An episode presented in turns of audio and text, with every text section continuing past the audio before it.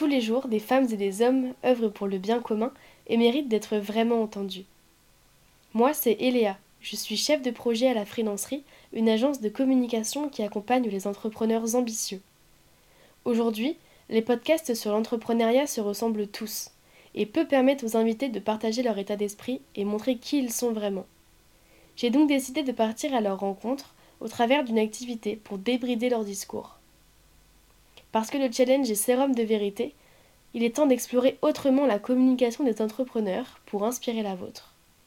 Comme un dimanche, c'est des rencontres, de l'émotion, des surprises et du challenge.